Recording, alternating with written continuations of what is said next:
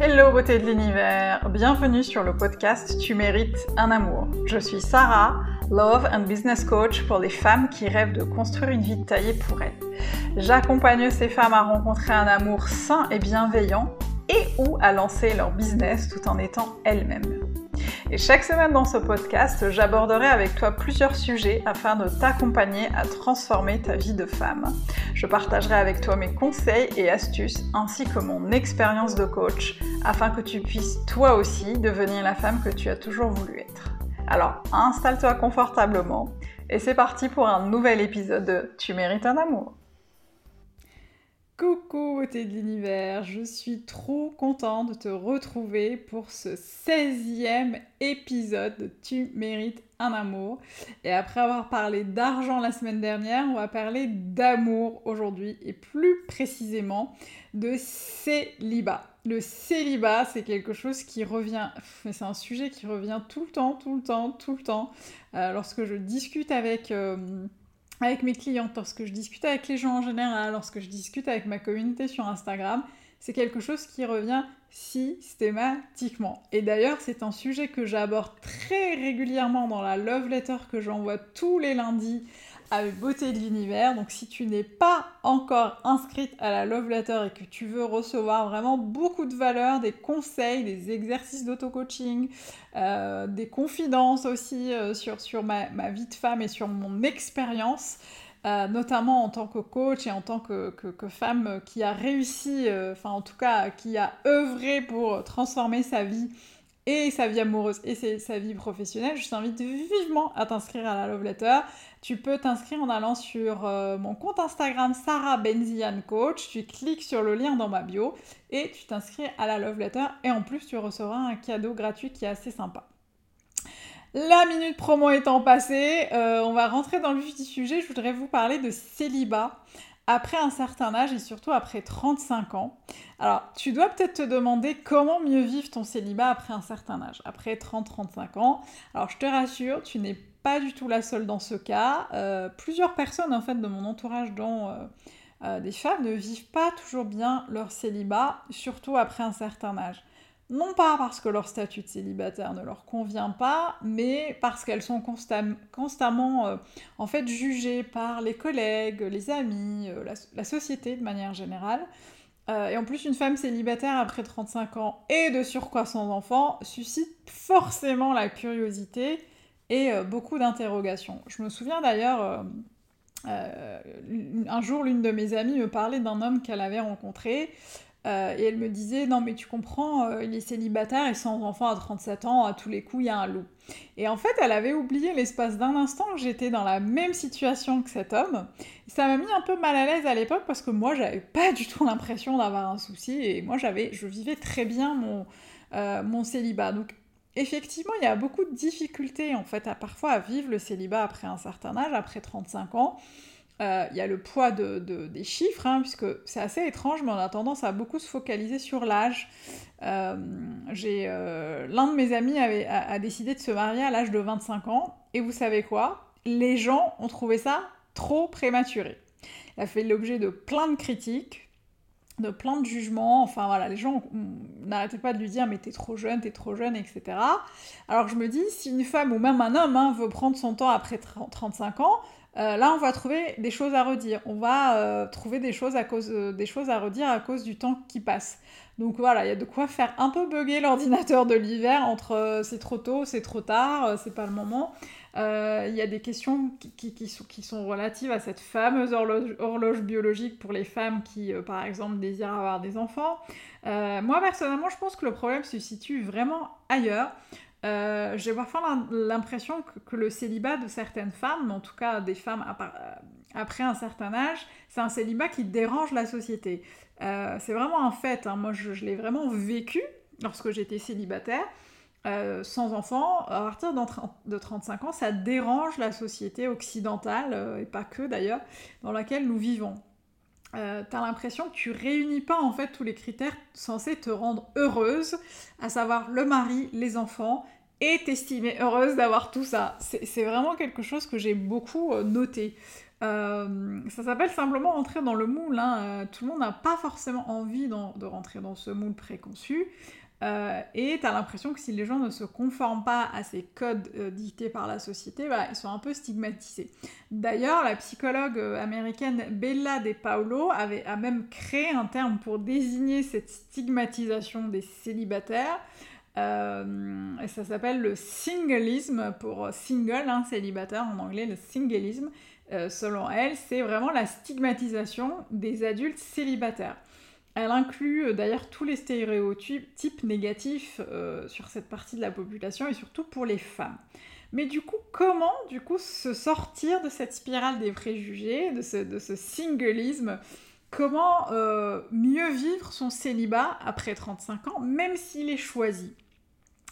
Moi, j'ai vu, pour moi en tout cas, plusieurs choses qui m'ont permis de, de, mieux vivre mon célibat.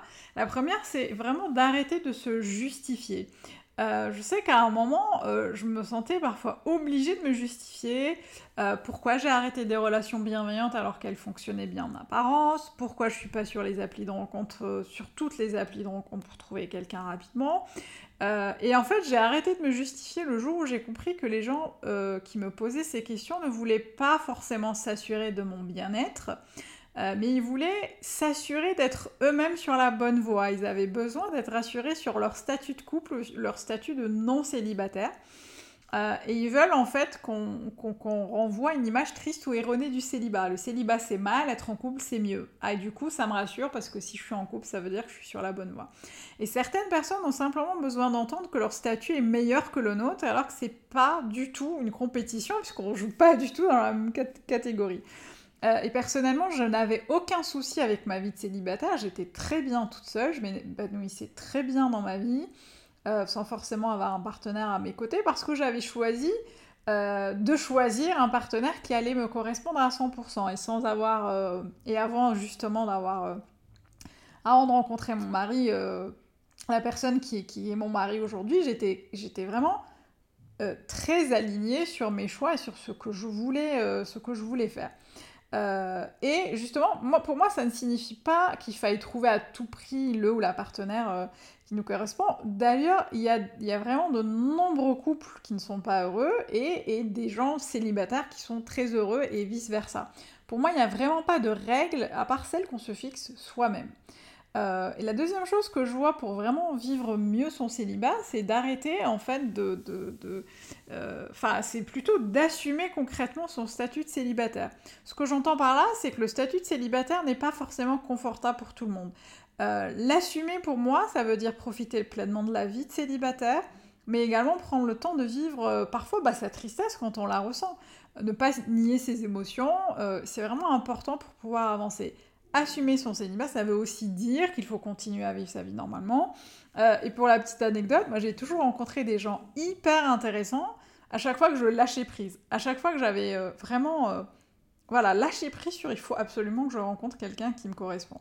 Et au moment où j'avais juste envie de vivre de belles expériences avec mes amis, je sais pas, ça peut être aller au théâtre, en soirée, au resto, etc., sans forcément penser à rencontrer quelqu'un, bah, justement, je voulais profiter de la vie, du moment présent, et à chaque fois, j'arrivais à rencontrer quelqu'un bizarrement dans ces moments-là.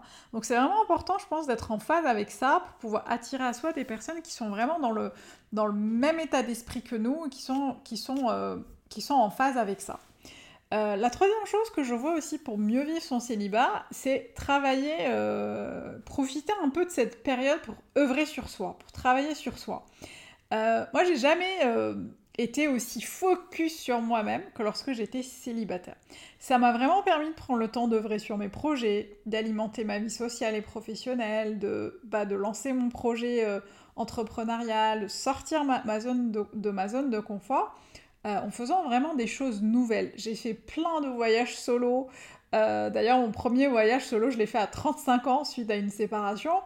Et ce fut l'un des plus beaux moments de ma vie, mais vraiment c'est, euh, cette période de célibat, c'est aussi une période où l'on, se prépare justement à accueillir l'autre en travaillant sur soi, en œuvrant sur soi.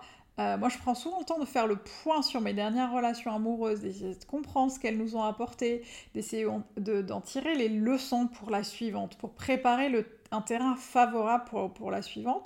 Parce que c'est important de penser toutes ces plaies avant d'envisager une nouvelle relation, euh, durable ou pas d'ailleurs. Euh, mais c'est ce qui est important, c'est vraiment d'être totalement en phase avec soi et avec ses envies. Et œuvrer sur soi, ça signifie aussi prendre soin de soi, s'accorder du temps pour faire des choses qui nous animent, être indulgent avec soi-même, notamment euh, par rapport aux, expériences passées.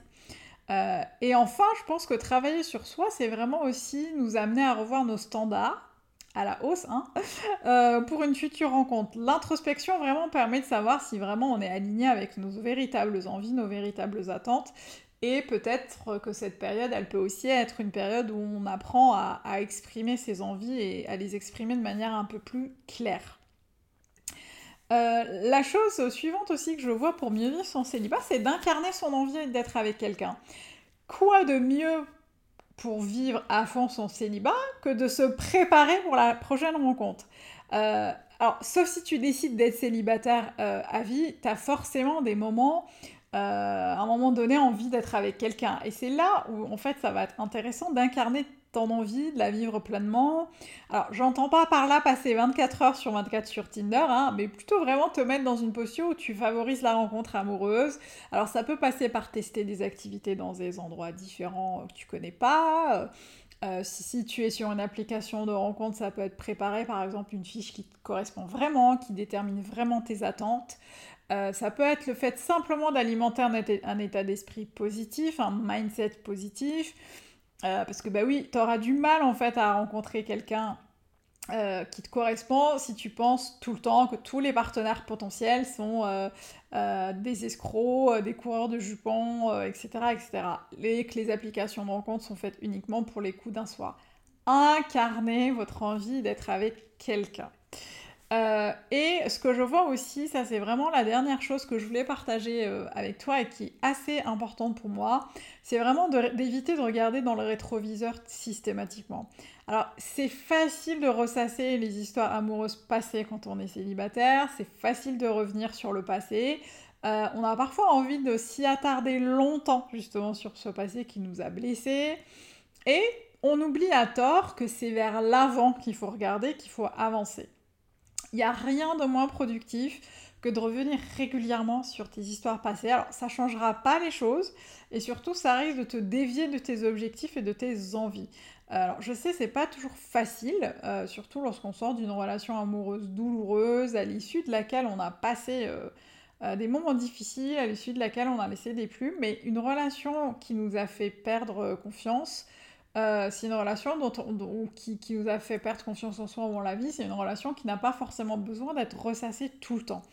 Alors néanmoins, euh, il convient parfois de passer à autre chose et de prendre justement le temps de digérer ces choses-là pour mieux rebondir. Alors ne pas regarder dans le rétroviseur, oui, prendre le, temps de faire le point, le bilan sur les relations passées, euh, enfin ne pas ressasser, ça c'est bien, mais ce qui serait encore plus intéressant, c'est de en fait, de prendre le temps de faire un simple bilan et de passer à autre chose. Je sais pas si je suis très claire là, mais en gros, le rétroviseur, voilà, il est là pour qu'on on, regarde dedans de temps en temps, mais c'est pas, pas censé être euh, la pièce maîtresse de, notre, de notre cheminement vers l'avenir. Et pour moi, en fait, la meilleure manière de vivre son célibat de manière sereine et épanouie, c'est vraiment se rappeler que c'est pas une maladie. Hein, c'est pas une maladie, c'est pas un problème, c'est pas une tare. Euh, nous passons tous et toutes par des stades différents dans la vie. Il euh, n'y a pas de bonne ou de mauvaise configuration vraiment au sujet du célibat. Pour l'avoir vécu pendant longtemps, je peux vraiment en témoigner personnellement. Donc c'est quelque chose en fait dont on est seul maître. Euh, on est vraiment maître de notre vie, de la tournure qu'on veut, veut donner aux choses. Et si tu as envie justement de prendre le temps dans ce célibat pour te reconstruire, pour cheminer à nouveau vers ce qui te, vers ce qui te plaît, c'est vraiment la bonne période. Euh, personne ne doit te dire comment vivre cette période à part toi et personne ne sait finalement euh, ce qui est le mieux pour toi, ce qui te convient le mieux. Donc voilà, c'est vraiment ce que je voulais partager avec toi aujourd'hui. Euh, si ça te parle, s'il euh, y a des célibataires parmi nous et qui vivent bien, moins bien, pas du tout euh, bien leur, célibat, bah, n'hésitez pas à me faire un petit commentaire euh, bah, sur, euh, soit sur Instagram ou sur toutes les, applications, de, les plateformes d'écoute qui permettent de le faire, ou sur, le blog, puisqu'il y a un article sur le blog sarahbenzian.com qui reprend un peu ce que je dis dans le podcast. Venez, venez, venez partager ça avec nous pour qu'on puisse, euh, pour qu'on puisse un peu cheminer ensemble aussi là-dessus. Voilà, je finirai sur ces notes. Merci de m'avoir écouté jusqu'au bout beauté de l'univers. Je te retrouve très vite pour un nouvel épisode de Tu mérites un amour. Et justement, n'oublie pas, tu mérites tout un amour et moins que ça, tu ne prends pas.